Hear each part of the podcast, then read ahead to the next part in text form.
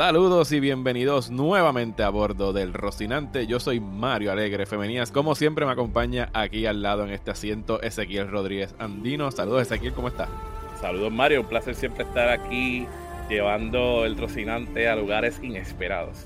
De, y inesperados es hacia donde nos vamos a dirigir eh, tan pronto como la semana que viene, porque este podcast del Rocinante por las, las siguientes 8, 9, no, 10 semanas eh, bueno, no, porque van a ser tres episodios de cantazo, siete semanas. Va a ser un podcast semanal donde vamos a estar discutiendo la quinta temporada de la serie de Amazon The Expanse, que nos enteramos eh, desde la última vez que tú y yo nos reunimos hasta el día de hoy, de que va a ser la penúltima temporada de The Expanse, porque Amazon va a estar concluyéndola en el Season 6. Eh, y eso, pues, muchas de las dudas y cuestionamientos que nos estábamos haciendo a lo largo de estos episodios que hemos hecho de, los pasados seasons, incluyendo el de ahora, que vamos a estar hablando del season 4, eh, pues yo creo que ahora podemos, honestamente, ponernos a especular sobre qué va a suceder, porque obviamente sabemos que no van a ser todos los libros, porque son nueve libros y han hecho hasta ahora van a acabar en seis temporadas y entonces buscando información de eso que ha estado saliendo eh, cuando hicieron el anuncio, pues descubrí que, que en las novelas hay un time jump entre el libro 6 y 7 de unos 30 años. Eh, y que posiblemente pues los showrunners o Amazon vieron un buen momento como para cortar ahí. Eh, y entonces pues ahora creo que definitivamente vamos a estar tentados a leer los libros. ¿Qué tú crees? Sí, definitivamente. Y parecía, como tú dices, que era de momento la primera noticia se sintió como Game of Thronesística, ¿no? Como, espérate, esta gente no termina los libros y los van a cancelar el, van a cancelar el show. Em, y, qué van a hacer? Van a terminar, y no. Yo también me puse a leer, exacto, ellos tienen como esa pausa de por sí en los libros, y según ellos, según los autores, recientemente los entrevistaron para Polygon, en Polygon. Ellos dicen que el plan de ellos siempre fue hacer seis seasons. Eh, o sea, que ellos estaban preparados para un arco de seis temporadas. Que ellos, están viendo este cierre no tanto como una cancelación, sino como una pausa. Em, así que está, está, interesante que por lo menos los escritores are in on it, right? Están diciendo como que sí, sí, sí, we, kind of expected que, que íbamos a durar más de seis. Exacto. Y que tienen un punto donde parar, ¿no? Como vamos a parar aquí y que tienen fe de que eventualmente... Eh, en, algunos años... Exacto. Pueda pasar como Star Trek, que puedan hacer un spin-off ah, de The Expanse. Eh, de hecho, ¿verdad? Como que tiene demasiado sentido de momento. Este, de que un IP como ese, que versus lo que pasó con Game of Thrones, que lo aceleraron, como vamos a acabarlo. La cuestión de que, mira, también cómo funciona la televisión, están los remakes, ¿no? Que hacen a cada rato y los revivals. Pues nosotros podemos volver. Ellos dicen que la gente que produce el show, que son Alcon Television Groups, que ellos están como committed, así estoy citando, committed to the IP. They have lots of plans. We will see what happens after that, but we will have a satisfying story to the TV arc in the sixth season. Y eso lo dijo uno de los escritores. Así que eh, parecen, parecían malas, pero a mí, a mí me gusta. A mí, a mí, a mí nunca me, me ha gustado esa cuestión de que los shows eh, sigan hasta que se mueren porque ya no hay más idea. Sí, sí, no, yo prefiero que los shows tengan un end date. O sea, que ellos puedan decir, ok, estoy trabajando, me quedan 10 horas de televisión. Pues ahora tengo que cumplir con las metas de, de mi storytelling en esas 10 horas. No que sea una cancelación y que no sea como fue el efecto eh, Lost, que el, este, el, canal seguía insistiendo que hicieran más seasons y ellos en realidad tenían un plan para menos seasons y ya llega un punto donde pues empiezas a diluir en realidad lo, lo que era tu propuesta. Correcto, definitivamente mucho mejor que eso. Y a ellos le faltan todavía tres libros para acabar. Así que como que si lo vienen a ver, si estos eran los planes, es perfecto. Te coges un break, terminas los libros y después puedes volver a adaptar entonces el, resto, ¿no? Eh, y como, como funciona todo esto, o sea, el regreso de The Span sería un palo, porque más gente entonces podría ver y dar, dedicarle en ese tiempo donde están en, ese, en esa pausa eh, a leer los libros, ponerse al día, ¿no? Eh, o, ver las temporadas también. Eh, no, no sé, que a, lo mejor hasta suena demasiado perfecto, como PR, como diciendo, bueno, vamos a cambiar. Y como sabemos, como sabemos a, a nuestro Jean-Pierre Mao, el señor Jeff Bezos, él le fascinan estos libros. Así que de aquí a cuando sea un trillonario. no entiendo por qué, pero sí cuando sea un trillonario en el 2028 puede decir, háganme el resto de los libros, porque yo quiero que lo hagan, porque qué carajo. Háganlos para mí. Es más, yo voy a pedir que hagan los seasons y solamente yo los voy a ver. es solamente para my pleasure. Es una serie privada. Como, como el cabrón aquel que compró el disco del Wutan Clan. El, el tipo asqueroso este de la farmacéutica. Sí, Oh my God, no. Ay, Dios mío, sí, me acuerdo. Ese mismo, así mismo va a ser. Lo otro que, que, se supo con este anuncio es que el actor eh, Cass Anvar, que hace de Alex, no va a estar regresando luego de que haya, pues se haya visto en algo que es muy común lamentablemente en estos días y hay muchas alegaciones de sexual misconduct en su contra, así que ha quedado fuera del show. Habrá que ver entonces cómo termina este season ese personaje y de qué manera pues salen de él, porque Alex era un personaje que en realidad aquí nos gusta toda la tripulación del Rocinante y que parecía que él estaba dirigido hacia algún tipo de reconciliación con, su familia, pero ahora pues que lo vayan a sacar y que ya no vayan a tener ese piloto, pues, pues es algo, es un wrench que van a tirar ahí, porque entonces sí van a tener que, que me imagino que habrá alguna diferencia entre los libros y lo que vayan a estar haciendo en esa última temporada. Sí, correcto. Eh, Cass, al parecer, la persona, no el personaje, Cass Amber, el, humano de, del personaje. Sí, no Alex.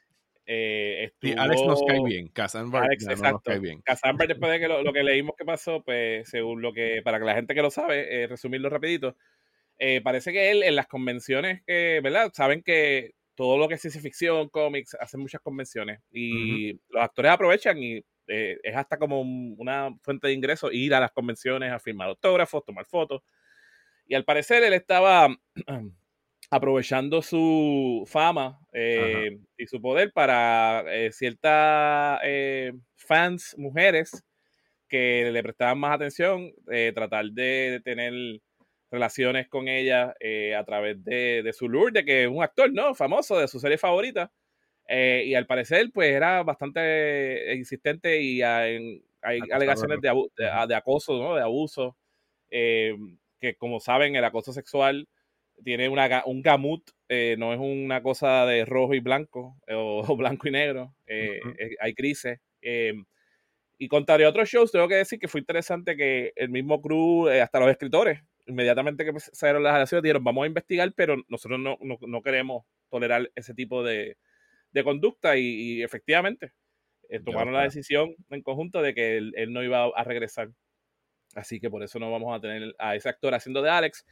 Eh, siempre es súper difícil ver a un eh, personaje que, ¿verdad? Un actor, un personaje que ya lo, lo, lo tantos seasons lo ves, ves a este actor y piensas que es el mismo personaje. Sí, lo pueden enriquecer también.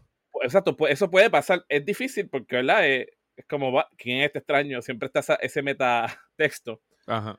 Pero vamos a ver qué hacen porque no han dicho si es que lo van a hacer recasting o si sencillamente van a extraerlo de, de alguna manera de, de la narrativa eso va a ser una sorpresa que vamos a ver cómo termina Season 5, a ver cómo resuelven ese, ese problema, pero yo por lo menos eh, me gustó mucho la manera en que el, el crew manejó eh, esas alegaciones versus otra gente que sencillamente dice que va a investigar y siguen, ¿verdad? Eh, hasta que finaliza y se olvidan, lo dicen como más para cumplir. Aquí parece que sí se dieron cuenta que había, un que había un patrón, que el problema era que había un patrón y decidieron, mira, no, eh, no, no vamos a tolerar. Lo dijeron públicamente y lo hicieron. Sí, sí.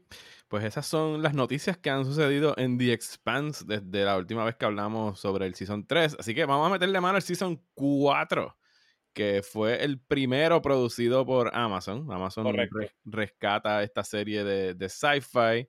Eh, y la produce de 10 episodios. O sea que estamos perdiendo alrededor de dos horas y media de lo que eran los, seasons los dos seasons anteriores, que eran de tres episodios. Y arrancamos con un episodio que se llama New Terra, porque ahora es que de, ahora es que de verdad vamos a ir a The Expanse. Ahora es que vamos a cruzar esos portal, eh, los portales y vamos a ir más allá del, sistema solar. ¿Y con qué nos topamos ahí, eh, Ezequiel?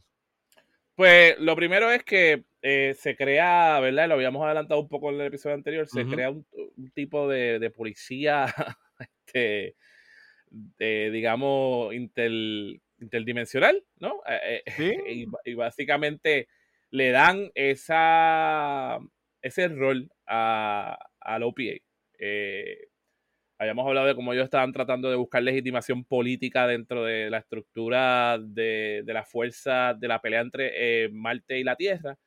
Y el hecho de que ellos tengan lo que era antes la nave, lo que supone que fuera la nave de los mormones, que se le llamaban Vigimos, y ahora se convierte en Medina Station. Pues ellos se convierten en básicamente la, los guardianes del ring para no dejar que la gente entre al ring eh, sin permiso, básicamente, por la cuestión de que todavía no se ha creado una política real de qué va a pasar con el viaje en el ring, de cómo las fuerzas van a moverse dentro del ring. Y eso pone a Lopi en una posición bien interesante porque ¿quiénes son la mayoría de la gente que quiere pasar por el ring? Pues son los, belters. Los belters que quieren los buscar un que por fin, exacto, ven la posibilidad de, de, crear y de tener un espacio que no sea bajo la opresión de ya sea Marte o la Tierra y ven estos planetas como una oportunidad, especialmente cuando hay un montón de refugiados de las tragedias que hemos hablado en los episodios pasados.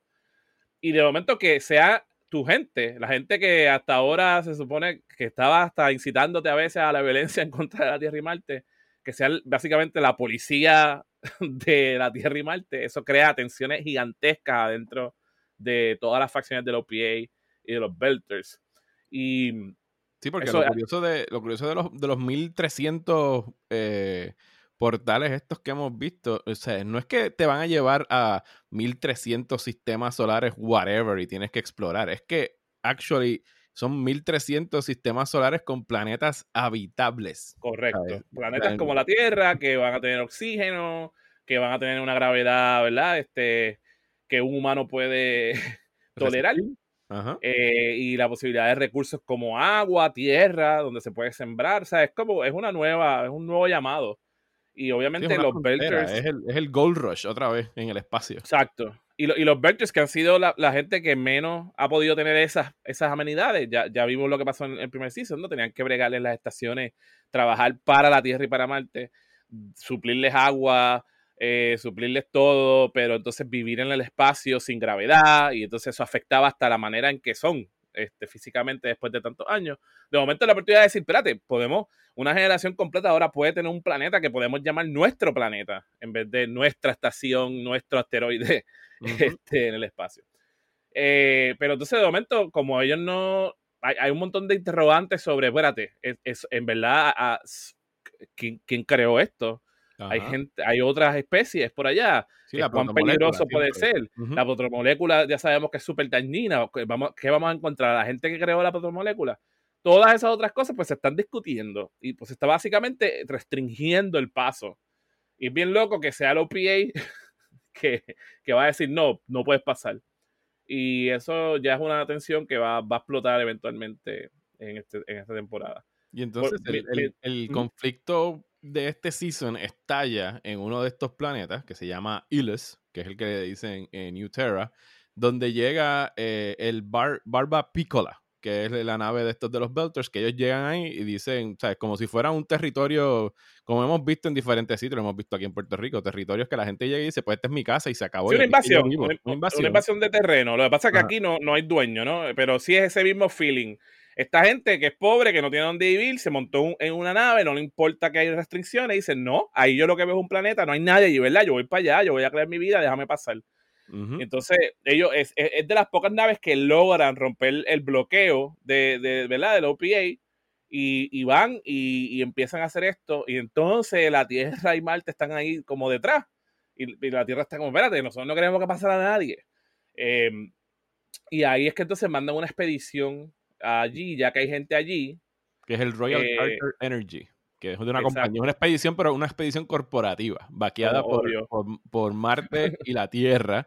Eh, sí, por supuesto, los grandes intereses. Vamos a ir a buscar qué podemos ir a sacar de chavo, qué de ahí puede ser nuestro. Y obviamente la gente que está ahí ya, que llegó primero, que invadió el terreno, como bien dice, está diciendo, espérate, esta gente va a venir aquí a quitarnos esto que nosotros ya comenzamos a, a construir.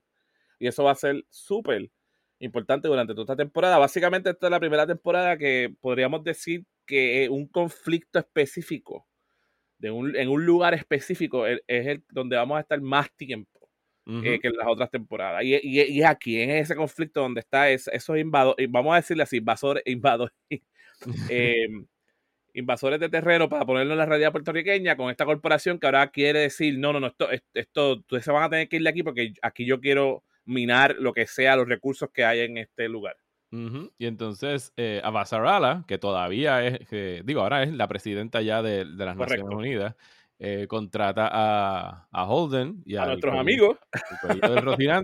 porque a mí me tripa que a Holden en todo momento en esta serie, después del season pasado y todo lo que sucedió, ¿sabes? Como que lo, lo tratan de tú a tú y le dicen como que, mira, yo sé que tú tienes el amiguito ese mental que te habla, pero no lo tratan en ningún momento como si estuviera loco. Es, Correcto. no, lo ponen en duda, eh, ni lo ridiculizan ni nada. Es como que, pues, mano, qué cool que tú tienes esa conexión. Nosotros creemos en whatever ahora mismo, después de que se abrieron esos portales. Así que te, vamos a enviar como nuestro embajador o como nuestro supervisor para que nos reportes y nos digas qué carajo está pasando en este conflicto. Sí, porque Basarala sabe que va a, haber, va a pasar algo allá abajo, pero ella también, Basarala tiene, porque Basarala vio de cerca, ¿no? Eh, estaba en el espacio cuando vio el potencial de la protomolécula. Y, ella está, ella está, ella no, ella no cree que estas cosas están ahí, ¿sabe? Benevolentemente. Ella piensa que algo puede explotar. So, y ella sabe que algo va a explotar si la corporación llega allí y hay gente allí. Y Así que ella básicamente le dice. Literalmente explota. Sí, sí, sí, de hecho. Em, pero básicamente le dice a Jordan, yo necesito a alguien que yo confíe allí. Lo mismo que le dijo al espía y a los demás, no, yo necesito a alguien que confíe allí, tú vas a hacer mis ojos allí. Y aunque va a, va a tardarte un año en llegar, yo necesito que me informe y que estés pendiente porque yo sé que algo va a pasar allí. Y, ella tiene razón, como tú dices, literalmente algo explota de muchas maneras. Y también ella quiere que investigue eh, porque eh, Holden siente que el amiguito fantasma que está representado por, por nuestro amigo Miller, básicamente le está pidiendo ir también. O sea, él, desde hace tiempo está diciendo, tenemos que ir, tenemos que ir por el ring, tenemos que pasar para allá, porque esta cosa que ahora que en este season vamos a entender por fin que es, le está diciendo, yo tengo que estar allí, yo tengo que estar en ese planeta porque allí hay algo que yo necesito saber. Y como que todo eso se junta y efectivamente nuestros amigos de Rocinante pues van para allá. ¿Y pero qué mm. pasa ahora que mencionaste la explosión? Bueno, que cuando está bajando eh, como que esta, esta nave, que la, la, nave de Marte y la Tierra que llega ya por una corporación, es el Edward Israel, y cuando están bajando sus transportes les disparan eh, y los atacan, y entonces caen en el territorio donde estaban los Belters, y pues se forma todo este conflicto de quién nos disparó, por qué nos dispararon, y hay mucha tensión, ¿sabes? Underground entre estos dos grupos de los Belters y los que llegaron.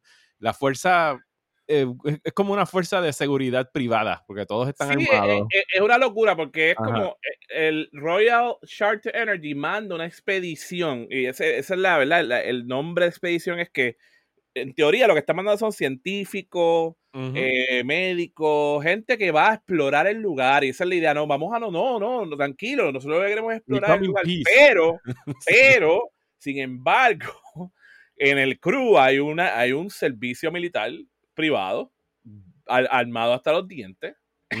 este, los Belters no tienen armas. Correcto. Entonces, cuando, ah, cuando pasa esa explosión, porque es una, explosión rara, ¿no? Está entrando el shuttle y explota y obviamente causa un montón de muertes de la mayoría de los civiles, ¿no? De los científicos. Eh, pues entonces crea esta cuestión de, espérate, ¿fue un accidente o nos pusieron la bomba a propósito? Y obviamente la, gente militar que está ahí, y especialmente un personaje que vamos a ver eh, más recurrente, eh, piensa rápido, piensa lo peor no, esta gente no quería que nosotros estuviéramos aquí, esto es un ataque terrorista. Y quiere investigar inmediatamente. No, a nosotros nos explotaron esto a propósito y esto está mal y vamos a tener que ver con estos, con estos, con estos belters que nos odian. Sí, el y por su parte. Mertry se llama el, el Y por su parte, los belters que ya estaban diciendo, espérate, ya vienen a quitarnos las cosas, cuando ven que esto es fuerza, aparecen estos militares, dicen, ves, que nosotros sabíamos que nos venían a quitar esto.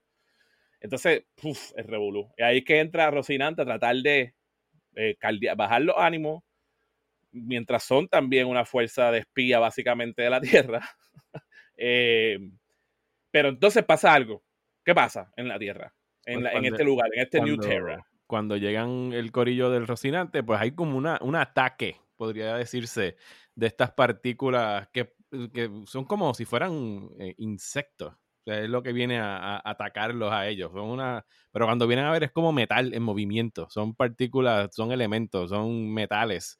Eh, y el ataque, pues ellos están investigando. Este planeta de Ilus tiene estas estructuras que datan de miles y miles, si no millones de años, que pues parece que fueron creadas por la misma civilización que creó la protomolécula.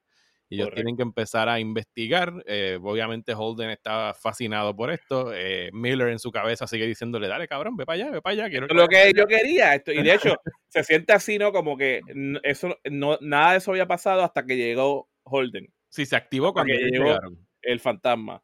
Entonces, pero entonces se dice, pero espérate, ¿este fue lo que atacó el avión? Eh, perdóname, el avión no es un avión, es un shuttle. ¿Atacó el shuttle? O fue gente, o fue estas cosas, pero esto no pareció antes. Entonces ahí todo el misterio más grande todavía. Y ahí se ponen a investigar. Mientras tanto está pasando eso, eh, nosotros vemos entonces a, a Basarala teniendo que bregar con esta nueva paz eh, romana entre Marte y la Tierra. Y ya trata de reclutar a nuestra amiga Bobby, que para este tiempo pues ya está Fuera del eh, ejército. Fuera, fuera del ejército y está, y está struggling porque igual que los Belters están viendo este lugar, estos lugares como una posibilidad, ¿qué tal? Claro, un montón de marcianos que han estado toda la vida esperando y que la tecnología sea suficientemente buena y el tiempo y el dinero para poder hacer terraform a Marte. De momento dicen, espérate, ¿por qué vamos a gastar nuestro tiempo y nuestra energía haciendo eso si ahora hay una posibilidad de, de 1.300 planetas habitables? Y nosotros podríamos mudarnos para allá. Entonces se crea esta tensión en Marte donde mucha gente empieza a salir a tratar de, estar en las primeras expediciones oficiales para investigar estos nuevos planetas y, y súper listos para, y listas para sencillamente irse, irse y mudarse. Eh, a mí me estuvo esto interesante porque me puse a pensar un poco eh, de Puerto Rico y cómo para nosotros un poco cuando se nos impuso la ciudadanía americana es algo bien parecido a esto. Como mucha gente eh, a, través del tiempo entonces decía, bueno, ahora que yo puedo viajar fácil a Estados Unidos, ¿para qué me voy a joder tratando de bregar con, mi cantito de tierra si puedo irme a Estados Unidos y supuestamente ahí todo está mejor? Eh, hay una, un paralelo interesante de cómo un montón de marcianos dicen, espérate, espérate, que hay una, una oportunidad, yo no voy a joderme aquí, ¿para qué? Entonces, crea eso mismo dentro de Marte, un poco lo que ha pasado aquí, recesión económica, porque hay menos mano de obra, eh, hay, como un flujo de gente que se va. Sí, eh, militar pues está disminuyendo porque ya no necesitan tener como que este poderío militar. Porque ya no, la, guerra era con la tierra, ¿no? Como, como, como monolito y ahora va a haber otros espacios y no hay que estar peleando por los pocos recursos porque va a haber más recursos.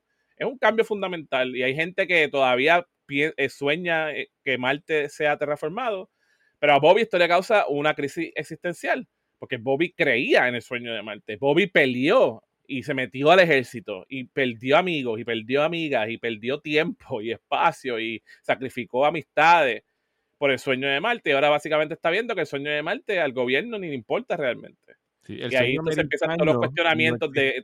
El, derrumbe del sueño americano, si lo quieres ver así también. Sí, el, derrumbe del sueño marciano, el derrumbe del sueño americano, el derrumbe del sueño puertorriqueño, como lo puedas ver, hay muchas metáforas ahí, está súper interesante, me gustó mucho a mí esa... Eh, que, que ellos exploraran todo lo que pasa cuando hay opciones, ¿no? Cuando de momento se abren las opciones y un país que quizás fue bien nacionalista, como Marte, ¿no? Que hablaba de y, lo que era era una idea, porque no había nada concreto. Marte no, estaba con, eh, no estaba transformado, era algo que se tenía que hacer.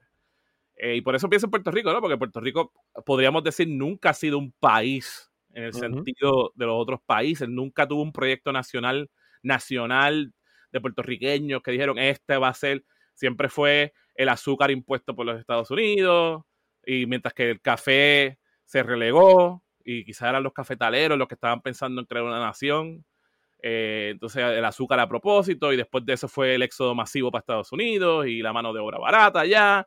Y después, la, farmacéutica. Farmacéutica, exacto, exacto. Nunca nosotros hemos creado nuestra propia cosa. Son estos sueños del Puerto Rico, del, de, que nunca son como nuestros, son como híbridos. Y me gustó ver eso, un poco lo que le pasaba a esos marcianos que tenían estos sueños que no eran concretos tampoco. Entonces Bobby tiene que bregar con eso y termina haciendo algo que a mí me sorprendió muchísimo, que es que uno de sus familiares, creo que es el sobrino de ella, ¿verdad? Se involucra con, con esta cuestión del bajo mundo, que está bregando con drogas y ella trata de salvarlo, como quien dice, pero él no quiere que lo salven, él lo que quiere son los chavos, porque no, no hay trabajo. Y, y ella termina involucrada por una deuda porque ella destruye una droga que él está vendiendo y se queda en deuda con los, con los, para que no le hagan daño al muchacho. Se queda en deuda con ellos y ahí se va dando cuenta que esa gente que estaba moviendo esa droga también está moviendo equipo militar que ya está en desuso. Y esto también es como la gran metáfora de la caída de Rusia, ¿no? Que, que está todo el uranio ese que se está vendiendo y demás. Este, y ella está, sin trabajo, no quiere trabajar para la tierra, piensa que a la estaba usando cuando, cuando, cuando la quería reclutar. Y ella tiene este, este, otra vez. Sí, obligado. tiene este pride y pero eventualmente dice, bueno, the money is good. Yo en verdad me estoy dando cuenta que esto fue una hipocresía de parte del gobierno, todo este sueño de Marte. Eh, así que, ¿tú sabes qué? dale, yo voy a trabajar para ti, después de que no estemos bregando con eh, eh, armas de, mm, eh, ¿cómo es? destrucción masiva, yo no tengo ningún problema con, entonces vender todas estas cosas. De momento Bobby se convierte en este personaje super gris después de que la vimos y a mí me encantó eso también. Sí, no, no, el, arco de ella en esta serie, de, perdón, en esta temporada está bien interesante y a través de ella es que vamos descubriendo, eh, o sea, el misterio, hay dos misterios aquí corriendo en paralelo, que es lo que está pasando en, en Ilus y quién y para quién es que están sacando estas armas de, de Correcto. Y esa, eso está relacionado a lo que estamos viendo entonces con, con Medina Station, donde está nuestra amiga Camina y el Space Pirate, eh, Dios mío, se me olvidó el nombre de él, de David Stratham. Eh, Te digo ahora, lo tengo aquí. Ashford. Ashford, sí, de, Klaus Ashford, creo que se llama el, primer nombre de él.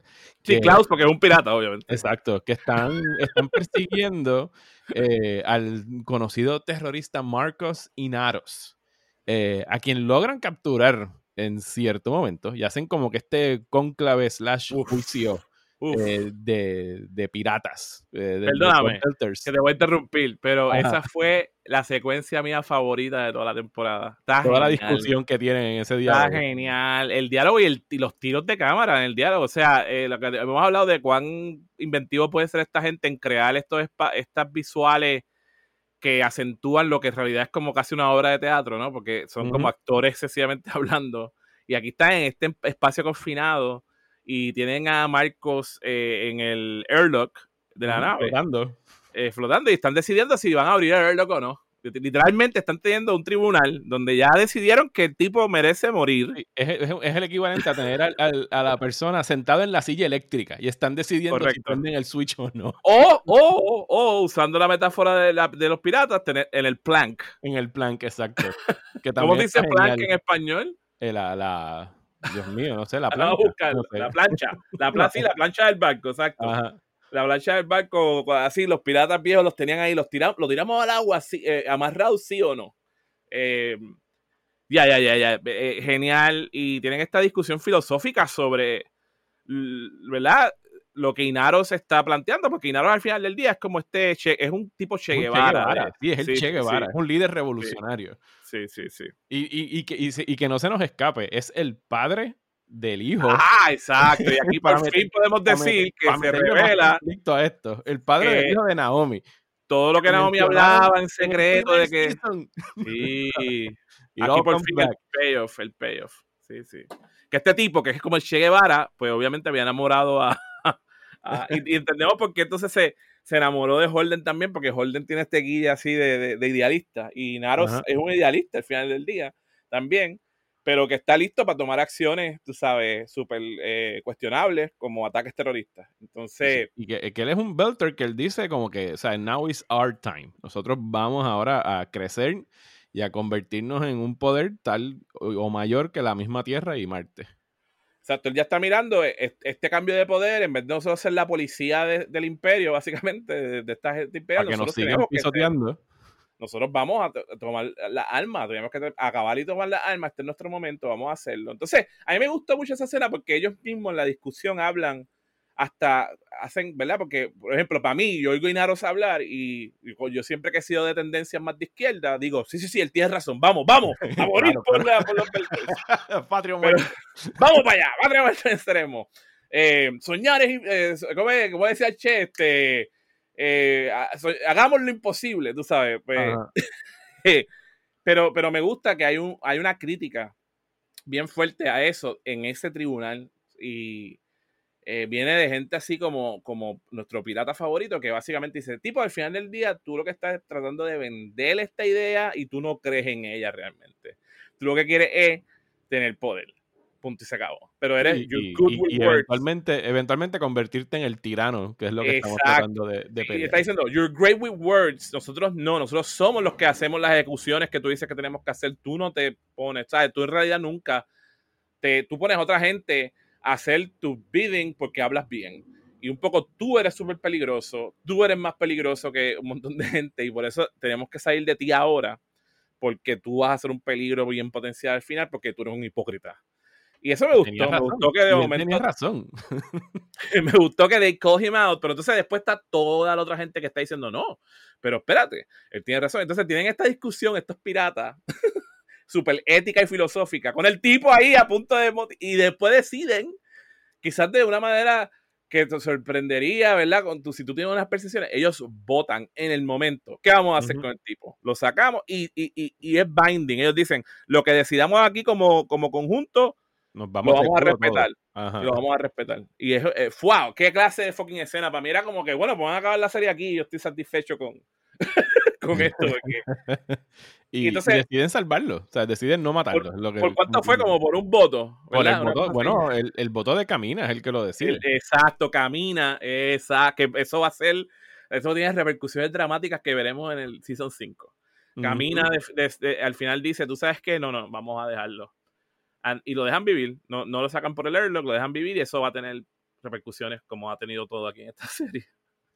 Eh, y entonces, eh, mientras tanto, mientras está pasando todo esto en la Tierra, Barcelona también está lidiando con una nueva oponente política, que es una Sí, porque, exacto, gracias que dice eso, dame cerrar esto y te dejo. Pero era que lo que estaba diciendo ahorita, que Basarala eh, es la super escéptica, ella no quiere colonizar estos, ¿verdad? Y, mandar a gente sin, sin, sin antes saber qué está pasando pero dentro de su gobierno hay gente que está diciendo, no, no, no, no, nosotros también tenemos una crisis aquí. Recuerda que eh, la Tierra está sobrepoblada, se te olvidó que hay la Tierra y la Luna, las dos están sobrepobladas, nosotros tenemos que, tenemos que hacer algo y esta es una oportunidad de oro. Entonces hay una, una joven que ya la habían introducido poquito a poquito. tú que estás hablando de eso, mala mía que te interrumpa, de la sobrepoblación. Un detalle que a veces a mucha gente se le escapa. Si ustedes ven dónde están las Naciones Unidas, dónde está Nueva York, hay una muralla construida alrededor de todo para pues los, los rising sea levels, ¿sabes? Las aguas ya están por encima. Y esta semana yo leí una noticia sobre un proyecto que están considerando de construir murallas alrededor de Manhattan. Y yo dije, puñeta, por ahí vamos. Porque no es más fácil, no es más fácil como que bregar, de verdad meterle mano al global warming y bajar las emisiones de, de, toda esa mierda, sino que no, pues fuck hacemos una muralla y ya, y seguimos aquí adentro metidos. Ah, exacto, hacemos una muralla bien alta, cosa de que los niveles del mar sigan subiendo y nosotros estamos chilling aquí hasta que un día se, se sea lo que sea. Hasta que un día, o la agua para o la agua...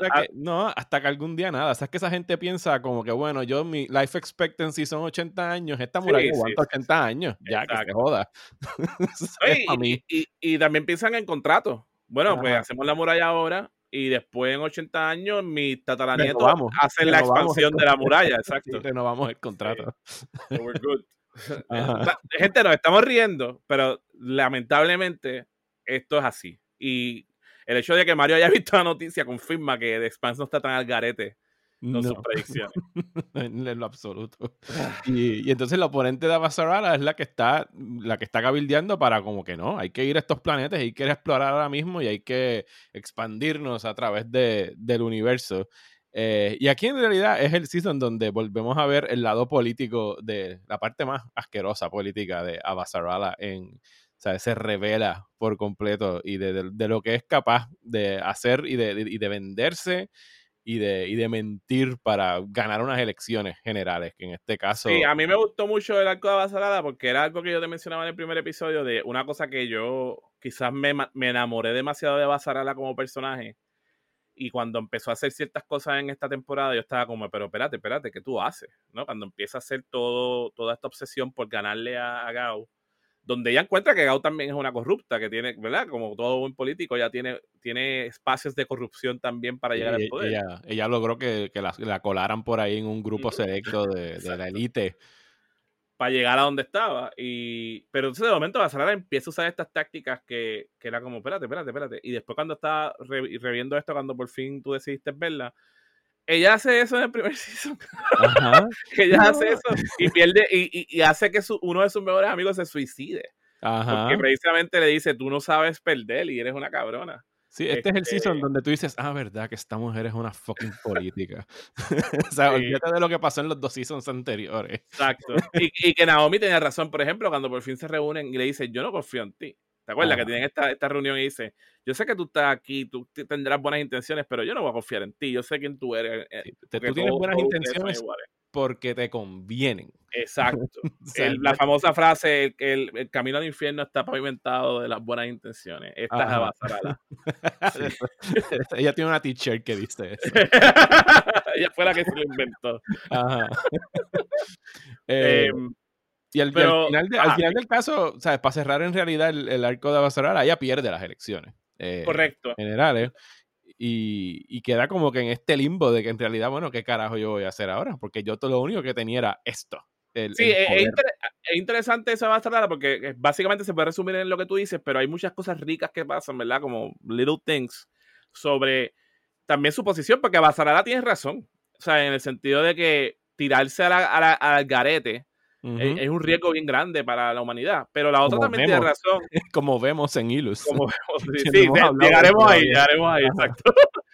Eh, pero Gao también tiene razón en términos de que pues a veces hay que tomarse riesgo, especialmente cuando las poblaciones están ¿verdad? en crisis. Este, los debates de ellas dos son súper interesantes verlos también en su esto, pero entonces esas maquinaciones detrás de ella donde ella está pintando, bueno, lo que pasa es que yo no quiero que pase esta tragedia, así que yo quiero usar todos los medios posibles y necesarios para lograr, ¿verdad?, quedarme yo en el poder. Eventualmente, no solamente es que ella pinte la elección, es que para ella tratar de ganar la elección, usa algo que un poco yo creo que la lleva a un extremo grande donde ella sí nunca había ido sobre su propia humanidad en términos de eso de no querer perder. Y es que pues, uno de los debates ella usa el hecho que ya habíamos hablado de que su hijo murió, ¿verdad? Eh, y ella usa la muerte del hijo de una manera bien sucia, al punto que el, el, esposo de ella no le, deja de hablar. O sea, y, esa escena cuando el esposo se da cuenta que ella usó esa cuestión del hijo y lo hizo con, una, un propósito sucio. políticamente, o sea, él se aprovechó de la muerte de un hijo políticamente. Y, que es un hijo que murió hace tiempo, right? Es como, porque es la memoria, e, esta cuestión hasta súper filosófica de tocaste este tema públicamente para ganar votos, no porque realmente diciendo que te importaba que tu hijo murió, lloraste en público, hiciste todo este show y, lo hiciste porque querías 100 mil votos. Ajá. right? Y hasta el esposo literalmente se queda, o sea, pareciera que el esposo la, la, se va a divorciar de ella y todo, así, Cuando ella pierde le dice como que vámonos para la luna y él le dice como que no, loca, vete. Ah, Después que el esposo trató de ayudarla, porque el esposo trata de ayudarla, le da como estos pointers y es como, dude. Eh, y eh, para mí fue bien fuerte esa escena. Y yo, te mencionaba que pues, mucha gente piensa que este season como, como no hay tanta excitement. Ajá. Pero este tipo de cosas, este tipo de cosas este tipo de cosas a mí me como que me dio más duro que otras cosas, right? Como que ver esto y, que yo estuviera en esa tensión de enseñar esa escena donde es como, sí, no solamente perdiste la lección más, perdiste tu, tu fucking humanidad. Eh, yeah, it's good stuff. It's very good stuff. este, este season es más, es más lento, pero al mismo tiempo hay tantas cosas pasando que, que es como drama, como la escena que estamos hablando de los piratas, como esta escena de, de de Abasarala, o las escenas que tiene Bobby en las que está hablando con este policía corrupto, que al mismo tiempo como que la pone a cuestionarse como que en serio, loca, ¿a qué tú te estás aguantando aquí en Marte? O sea, what are you really holding on to? Porque si el tipo es un corrupto y está robándose cosas, pero la pone como que en su sitio en que la pone a reflexionar como que, que ¿por qué tú sigues aferrada a ese sueño que ya murió? Sea, Como que date cuenta de que it's over. O sea, esto se sí, él básicamente diciendo, yo soy corrupto porque esto es corrupto más y no hay más nada. O sea, estamos sobreviviendo. y, tú, tú crees que hay todavía... exacto, tú crees que todavía hay como esta cosa digna y la dignidad en Marte no existe hace tiempo. Es un wake-up call, ¿no? Como, está, bien cabrón que hablen de esas cosas. Sí, no, no, no, no. definitivamente esa, esa, la manera como funciona este season que, que, lo había visto ya como que había recibido críticas de que eh, no está tan bueno como los anteriores, pero para mí estuvo genial. Digo, coño, los últimos dos seasons han sido acción, acción, acción, acción, acción, acción. Hay que bajarle en algún momento. bueno que es eso, porque también yo pienso que en términos de pacing, si ellos estaban pensando, si, si es verdad lo que ellos están diciendo ahora, no, solo pensamos seis arcos, o sea, seis temporadas, un arco de seis seasons. Tiene todo el sentido que este season, que, que, que, que, es el cuarto, y ahora viene 5 y 6, sea un season también como de, breathe, right? Como let's breathe in. Porque el pero 5 y 6 promete a que va a ser como que candela. Exacto. Entonces, también es, como gente... El season 1, que también el Season 1 fue mucho setup, mucho conocer a los personajes. Y si nos esperan, si en realidad nos esperan dos seasons finales como el Season 3 y 4, chacho, está, perdón, Season 2 y 3, estamos queridos. O inclusive un, un Season como eh, un Season 5 como el 2 y 3 y un Season 6 para cerrar que tenga elementos del 4 y el 3, right? Como que tenga de esas dos cosas, porque ellos, yo no, creo que hayan fallado en character development. No es como que las escenas que son pausadas son malas, son buenísimas. Y las escenas que son de tensión son buenísimas también. estamos teniendo un buen paquete, ¿no? Tampoco es como otras series que quizás cuando tratan drama es como que, ok, esto no funcionó, dame, dame acción, por favor. Eh, aquí está, yo creo que todo funciona. Mm, quizás estoy siendo demasiado bueno con ella porque me encanta, pero... Bueno, no, eh, yo, yo, yo creo que vamos encaminados a eso. Y si hemos visto el trailer ya del quinto season y donde concluye este, que podemos entonces ya regresar a Iles y entonces hablar de lo que está pasando. Eh, o sea, esto va a ser candela. Esta temporada, pues ya vemos el, como quien dice, el rising de los Belters. Tenemos a Marcos Dinaros on the loose como creando havoc y de verdad que se va a, ver como que la primera vez que vamos a tener como que un central villain, pero como que un villano activo, no pasivo, como era Jean-Pierre Mao y esta gente, sino que es alguien que de verdad va a estar ahí haciéndole frente al, al Rocinante y a todos los que estén detrás de él. Correcto. So, entonces en el planeta está pasando este caos de que la interacción del fantasma de, de Miller y las interacciones que están ocasionando con la estructura pía está causando que el planeta se vuelva ojival mientras está las tensiones entre la milicia eh, del, convoy de expedición y, los, y los Belters están creciendo al punto porque Mortro es un tipo que es súper fuerte y al principio tú estás como de acuerdo con él en el sentido de que pues él sí tiene que tener sospechas de que trataron de sabotearlo y le acaban de matar a, a amigos, ¿verdad? Amigos y compañeros pero eventualmente se va revelando que el tipo tiene unos intereses más allá de ya sea la patria, entre comillas, o su trabajo o sus amigos. Y es que la corporación que los mandó le, prometió que le iba a dar un por ciento de la, de la, literalmente un, por ciento de, lo que pasara si él lograba que se fueran los verdes de allí y la compañía pudiera tener eh, posibilidad de explotar el planeta a su capacidad completa.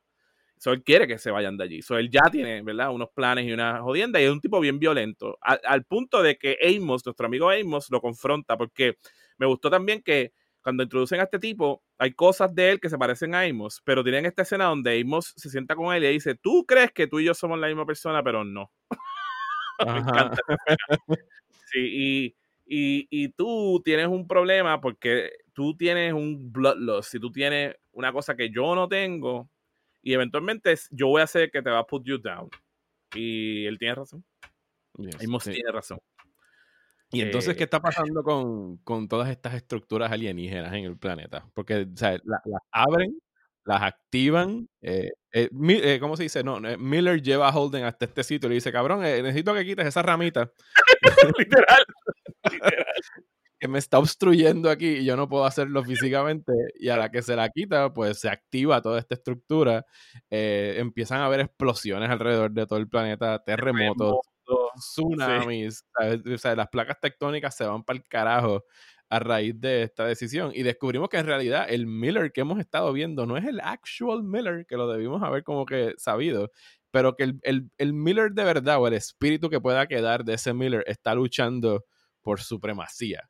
Es Como que está tratando de verdaderamente conectar con Holden y la manera de identificarlo eh, es el sombrero. ¿Sabes? El, el, Miller. Y esto es una cosa bien loca que quizás ellos no explican del todo, pero esto es lo que está pasando.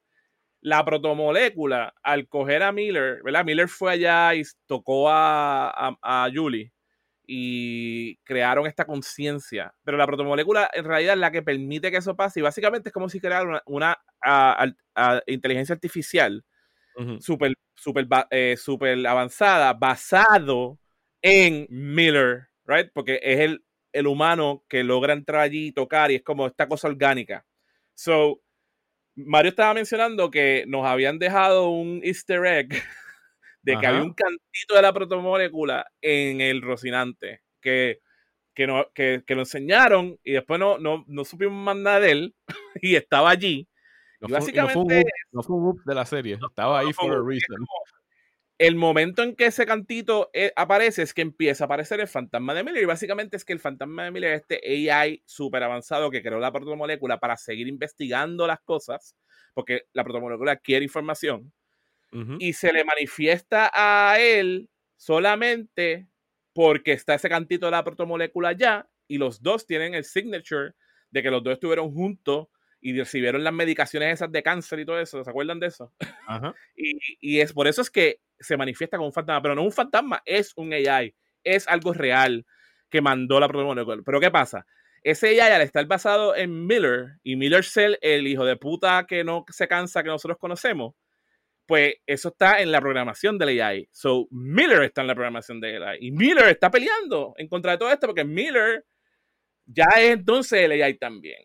Y como dice Mario, ¿Cómo sabemos que el AI está llevando la programación de la protomolécula versus las ganas de lo que queda de Miller? Es cuando esa, esa manifestación se le aparece a él con el sombrero.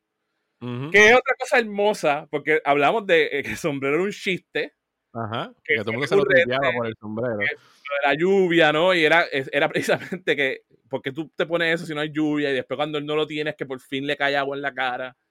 Y que de momento este AI diga, espérate, esto era bien importante en la personalidad de este tipo y cuando se manifiesta más cercano a Miller, tiene sombrero puesto, es, hermoso, es hermoso, sinceramente. Este, entonces ahí se va creando de esta dualidad de que la protomolécula quiere saber y quiere aprender las cosas y por eso se vuelve, porque quiere, quiere entender toda esta tecnología que quizás es de la gente que lo creó o no, no sabemos todavía. Versus Miller, AI, que está sentiente, que se convirtió en otra cosa. Piensa que es como, eh, está basado en Miller, pero es como otro organismo. Otro organismo que, es un organismo bueno, como quien dice, que no tiene un ulterior motive. Exacto, y, que uno es el de la protomolécula y otro es este que está basado en Miller, que al ser basado en Miller tiene la obstinación de Miller y en verdad está harto de ser un tool. Porque Miller nunca quiso ser un tool, right? Eso, eso está en su DNA. Él quería hacer las cosas de su manera. So, e, e, esa batalla de Leia y este, quizás esa, esa, es la parte que obviamente la serie no se para a decirte, ok, eso es lo que está pasando. Tú tienes que, you know, entenderlo con los diálogos y las interacciones. Y, pues ese, es el, es el Miller que se sacrifica al final de esta temporada. Exacto. Como se sacrificó con lo de sí, se vuelve a sacrificar. Sí, está, again, it's great, man. Es como, pues ese es el Miller que dice, espérate, espérate, espérate, eh, yo no quiero esto, yo, y yo quiero también dejar de existir, porque también es como un suicidio, ¿no? Es como decir, cuando él entiende que en e, lo que pasa en esa estructura es que en esa estructura lo que hay es un, un weapon que destruye la protomolécula. Ahí, ahí es que por fin entienden, ah, esta civilización que hizo esto creó algo que destruye la, la, protomolécula y por eso la protomolécula quiere investigar porque quiere saber obviamente si hay un threat, pero al Miller AI entenderlo dice, espérate, I have to shut it down. Yo tengo que meterme ahí porque también así yo ceso de existir. Es, una cosa que es como tan metafísica y tan jodida, está, cabrón, ¿verdad? Y entonces Miller termina activando todo este revolú mientras está todo el caos de lo que está pasando con las facciones dentro de ese planeta y todas estas vicisitudes que tienen que hacer la gente para sobrevivir, las catástrofes naturales que están pasando por precisamente que las máquinas están prendiéndose y adentro ahí pasan un montón de cosas bien jodidas, que se dan cuenta que en ese planeta, lo que decía Bastarral, hay cosas que no se entienden, hay este, bichos que los tocan y, los desintegran, hay eh, una cosa que los hace, los pone ciegos si están demasiado tiempo allí. todo es malo. todo es malo. Todo tiene, exacto, es como el Australia de... de, ¿Sabes que hacen el chiste que en Australia todo te quiere matar? pues exacto. Es un ambiente súper hostil se están bregando con todo eso a la vez, y esos son los mini dramas que están pasando. Y, pero entonces Miller logra meterse y sacrificarse a través de un proxy de una nueva personaje que me imagino que vamos a ver más después, que se me, olvida el nombre de ella. Sí, la, doctora, creo que es Okoye. Ah, sí, Okoye. Eh, pues logran como prender el switch de este weapon y se Sí, lo, lo sacrifica. neutralizan. En realidad lo que hacen es neutralizar el network que estaba activándose a, a consecuencia del otro Miller, del Bad Correcto. Miller. Exacto, del Bad, Bad Miller, Bad Miller. Y pues nada, tienen, tienen este. Yo, por, yo me preocupé por, por nuestro pana. eh, ¿Cómo se llama? Eh, por Amos en cierto momento. Y dije: Estos cabrones van a matar a Amos en este season. Y yo voy a tener issues. Eh, pero no, Amos sobrevive. eh, incluso, y aquí es que de verdad vemos el- de la tela que está cortada Amos. O sea, él está. Él tiene una atracción por esta muchacha. Incluso pudiese decirle que tiene hasta sentimientos por ella. Sí, ellos tenían una relación. ¿ok? Eh, Way se llamaba ella. Ajá.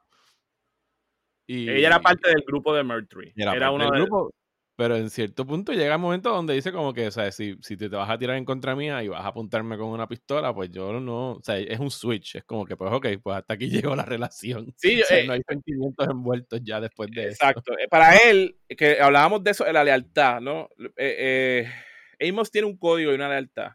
Y la lealtad de él es que si él piensa que la- el lado de él está en lo correcto, él va a matar por esa idea. Literalmente lo que sea. Porque él piensa que está, del la- de- él está en el lado de los dioses, vamos, ¿no? Como que, y por eso de, él, él va, él, él está dispuesto a matar y él no va a tener ningún tipo de problema, ni ninguna crisis existencial. Si él piensa que they are right, they're on the right, that's it, that's all he needs. Todo lo que necesita es saber, como, estamos en lo correcto, I pull the trigger. So, él, y a mí, a mí me encanta Amos porque, cabrón, ¿quién toma? Es un tipo que tú ves que pues, la gente dice, no, porque hay gente que no entiende. Y dice, no, muy violento. No, piénsalo bien, es todo lo contrario. Es un tipo que está tan y tan claro de sus, de sus lealtades y tiene tanta decencia que hasta con la persona que se está involucrando sentimentalmente, en el momento que se da cuenta que va a haber un conflicto, para y le explica cómo es él. Ajá. No lo, de- no lo deja en secreto. Sí. No lo deja eh, a la- No, no, él dice, espérate un momento. Nosotros estamos chichando y nos estamos gustando. eh, y yo te veo titubeando cada vez que Murtry te, da una instrucción. Quiero que sepas que yo pienso que tu jefe está mal. Ajá. Y Y, si, que lo voy, y que lo voy a matar al primer chance que tenga. y si tú, si tú piensas que él está bien y lo vas a defender, yo te voy a matar a ti también. Yo te quiero y te adoro y te lo meto y chichamos y, y la pasamos cabrón. Pero hasta ahí. Entonces, yo quisiera que yo haber sido igual de sincero con mis relaciones o que conmigo fueran igual de sinceros. Yo pienso que Amos es a lo que todos Sí. debemos de aspirar en Sí, términos no hay- de comunicación. No hay, secretos, es un open book. El tipo, O sea, que- no solamente open book, es que si tú tienes problemas en leer, él te va a explicar y te va a hacer un resumen. Él te va a decir, siéntate, vente, que te voy a explicar exactamente lo que dice aquí y lo voy a poner aquí en blanco y negro en esta mesa. Y Tú cuando tú pasa, aceptas este contrato, ok, pues estamos. Sí. Y cuando pasa, pues tú no te sorprendes. Porque está claro que si vienes a ver ahora que estoy haciendo todo este, este, este, esto, es todo lo contrario a Basarala. A Basarala no te dice, right? Nada, te ajá. miente, subterfugios, te dice que te adora y te quiere. Y pues, decepción total. Eh, eh, Es, todo lo contrario a Basarala. Mientras que este tipo es como, pues, y lamentablemente para él, porque tampoco es que él, él, él no dice te voy a matar y voy a ser feliz. Va a ser, ¿sabes? Voy a estar triste, pero se me va a pasar. Yes, yes, yes. Eh, y nada, pues eh, la gente al final eh, logran detener lo que está sucediendo eh, con estas estructuras de la protomolécula. Los Belters deciden quedarse en Illes y como que levantar lo que ya habían comenzado. El Rocinante se lleva a Murtry eh, esposado y se lo lleva para llevarlo a un juicio en la Tierra. Eh, y el tipo mató como montón de gente en Sí, el un interín, cojón que lo hemos dicho. Este, Y, tú y- y- solamente, est- y solamente lo están llevando a un juicio porque lo cogió Holden, porque si lo cogiera Exacto. Amos, lo mataba. no hubiese llegado ahí. y gran asterisco de cómo esta serie, aunque Murtry quizás es el personaje más cold-blooded que hemos tenido, eh, más, más, más, más, más negro que gris, con todo eso, la serie te lo complica porque Murtry tenía razón. El ataque Ujú. inicial era un ataque de los, de los Belters, que fue algo que ellos sin querer eh, eh, se fue más grande de lo que querían, pero Murtry tenía razón. Eh, sí fue una explosión, sí mataron a sus amigos. eh, y la gente que. Exacto. La gente que lo hizo, pues también hay otro personaje que introducen que es una mujer que es como la enfermera del- de la colonia. Ella participó de eso, no quería, pero lo hizo como quiera. Y ella es el proxy, por lo cual vemos, ¿verdad? Los culpables de los, de los Belters. Eh, pero ella, entonces, ella tiene una familia. Entonces hay todo este eh, segundo drama que también está bastante interesante de, de cómo ella... la hija quiere ser astronauta y quiere irse a la Tierra a estudiar y todo eso. Y eso está chévere también que exista esa cuestión de ver la cara de, también alguien que, que, que, lo que hace es que atempera a Inaros, ¿no? Porque ella es una Belter también, que este, habla de, quizás no de OPA, pero tiene esos mismos feelings de que necesita un lugar donde cuidar a su familia, de que está dispuesta a luchar por eso, de que cuando ve que alguien va a entrar lo va a defender. Entonces acomete una acción donde pasa esta cosa que ella no estaba lista para que pasara, porque ella no quería que hubiera muertes, pero en el momento ella como ser humano sabe que mató gente, que sus acciones mató gente y ya está lista también para ir para el tribunal. Entonces son Naomi y, y Holden quienes hacen esta decisión de, de, salvarle la vida, ¿no? De decirle, mira, vamos a decir que te moriste para que tú puedas eh, eh, desaparecerte y por lo menos tener tu familia, porque pensamos que no es justo que tú pagues por algo que tú no necesariamente querías hacer cuando, y pensamos que sí estaba justificada en defender tu espacio, ¿no? Entonces, cosas grises, ¿no? De, de, los judgment y de las acciones. Entonces, está chévere porque es un mirror painados que está como haciendo todo este speeches, ¿no? De como, no, no, pues, dominación total, vamos a aprovechar. Y el plan de Inaros, que no, no hemos explicado bien, es que él cogió, eh, ha ido cogiendo todo este, toda esta tecnología de Marte que no quieres que ya la hemos visto en el show, Stealth. Y, ya descubrimos que es la persona que le están traficando todas estas armas desde Marte. So, él está haciendo, él, ha creado toda esta munición y, acaba el season básicamente él atacando la Tierra. No, no, no esperamos que acabaran el season. Ellos, él, él manda asteroides con Stealth Technology hacia la Tierra. Ocho asteroides, creo que fue una cosa así. Exacto, que van en, colisión directa con la Tierra. Y ese va a ser el principio de su plan. Y confirmamos que el hijo de, de Naomi está con él está grande ya, está con él, no solamente está con él, sino que está con él activamente. O sea, es como su segundo en mando. Y sabemos que Naomi. Naomi llama a, Dios mío, ¿cómo se llama? A Johnson para, que, para que lo ayude a encontrar a su hijo. Y ahí es que nos quedamos. sí, ella, ya lo había pedido. Eh, ya creo que aquí es que él le está confirmando como que sí, tu hijo está vivo y está con Marco, ¿sabes? como que, y eso de eh, seguro no va a crear issues en el quinto. no. el que, tu hijo esté con nuestro oponente eh, y tú estés en la tripulación del Rocinante. ¿Dónde van a estar tus lealtades? Ahora que Fred, mencionaba a Fred Johnson rapidito y ahí vamos ya acabando con ese arco de, que Inaro estaba libre, también estaba pasando esta tensión entre Fred Johnson y, y Drummer. y, nuestro pirata favorito. Y eventualmente toda esa fricción donde ya Fred Johnson regresa un poco más al front for, al front for que él estaba como relegado. Eh, pues Drummer no quiere seguir al mando se lo van a dar a Ashford, pero Ashford dice que no, que él está más interesado en buscar a Marcos, él, por su cuenta, como extramilitarmente, y matarlo. Porque piensa que Marcos está, está al garete, que la cosa va a estar más mala, que si tiene al hijo, que si van a hacer esos ataques, él tiene que matarlo antes de que la cosa se ponga peor. Y lamentablemente perdemos a nuestro pirata favorito en otra escena que es un palo de escena. perdemos a Ashford. palo de escena porque es un mirror de, un reflejo de, la otra. tribunal. Eh, con el hijo de. Y, es súper. Yo mira, me acuerdo y me da sentimiento porque es como gut wrenching ver al hijo de. O sea, ya tú sabes que ese es el hijo de ella. Sabes que estuvieron. Es como, you know, eh, eh, eso es lo que tú dices, que, cuando tú dices este próximo season va a ser candela, porque es que tú sientes el simmering tension de, ese acto de que Marcos tiene a Ashmont y ver al hijo de ella. Una escena súper buena. Y, y entonces, pues, a él sí lo sacan por el airlock y se va you know, como todo buen pirata cantando un shanty. Ajá. Cantando un shanty. ¿Qué clase de actor? Es un tremendo death scene. ¿Qué clase de actor, papo? Es como, what? Como que, y, y, qué, y qué triste que nada no nominaron para nada. Esta cosa, esta cosa que siempre pasa con los, los shows de sci-fi, pasó con Galáctica también. Sí, que estas actuaciones buenísimas y lo ignoran por completo. Es como, dude, este tipo hizo como The Thing. solamente Prestige Shows y Prestige Dramas y Prestige ah, y todo lo que esté en HBO y en AMC y en todos estos canales. Pero sí, no, esta, esta serie tiene tremendas actuaciones de, de, arriba abajo en todo momento. Yo no te puedo señalar una sola actuación en The Expanse que yo diga, diablo, mano, ojalá cambiaran ese actor. ni, ni uno, por más pequeño que sea. No, en verdad que buenísimo. Y eso concluye Season 4, que pareciera que es lo menos intenso, pero que si tienen una oportunidad de verlo con calma, van a, van a obtener muchas emociones. Yo estoy seguro que las personas que nos están escuchando están al día con The Expanse, porque me han comunicado a través de otros medios de como que, miren, ¿cuándo ustedes van a sacar el cuarto episodio de, ya, ya, ya, ya, está, aquí está. Ellos están pendientes, aquí están, lo pueden escuchar. Y yo tengo algo, algo que confesar eh, a, los que nos, a las personas que nos están escuchando, y a ti, Ezequiel. Eh, esta semana me llegó un email ¿sabes? Que nada más, yo nada más alcanzaba a ver en el subject como que The Expanse episodes, bla, bla, bla, bla. Eh, y, y, yo tengo ahora mismo acceso a los primeros nueve de los diez episodios de The Expanse. Eh, sí, yo no los he visto.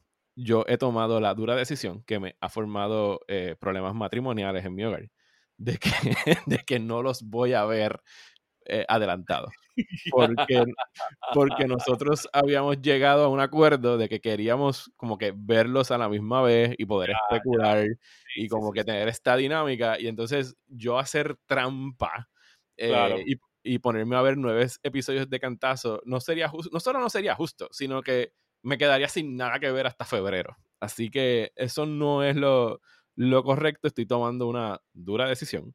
Así que lo que sí puedo, lo que no voy a conceder es que probablemente, o sea, si nosotros hablamos de estos tres episodios esta semana que van a salir el miércoles, eh, yo posiblemente después de que grabe, inmediatamente vea el próximo. no vaya a esperar al miércoles después para verlo. Pero, claro, porque tienes acceso, eso es buenísimo. Y, yo quiero ser el primero en felicitarte en que no fuiste a Basarala. gracias, gracias. Me porté como todo un Holden. Yo dije, no, esto no es lo correcto. Yo tengo aquí esta, yo tengo aquí esta, esta cosa que me acaba de llegar que puede destruir todo. Y yo voy a decidir tomarlo con mesura. Y Muy bien. Antes. Así que me comporté como todo un Holden.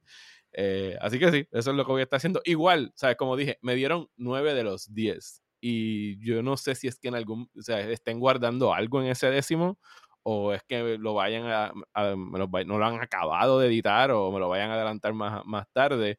Pero igual no, no, no, no voy a brincar hasta él. Así que me voy a, me voy a portar bien y voy a verlos semanalmente para entonces poder tener aquí la, la, dinámica que queremos, que es de what the fuck, que va a pasar la semana que viene. Así que, y, y, que también le quita como que presión al, al, podcast de como que pues Mario sabe lo que viene, así que no podemos confiar en lo que está diciendo. y por eso me encanta que lo, lo, hiciste público. O sea, dijiste, mira, gente, sepan que si llegó el screener, no lo estoy viendo, confíen en mí. Sí, de verdad que nada de lo que diga pueden decir, bueno, yo creo que Mario está sugiriendo que él ya vio algo y entonces esto puede ser un spoiler o nada que ver. No, no, no. Yo no, o sea, si, si pego, si de mi lado yo pego alguna cosa que vaya a suceder es porque la pegué. O sea, no es porque me adelanté y lo vi, porque, o sea, que satisfacción yo, salgo, yo saco de eso, ninguna.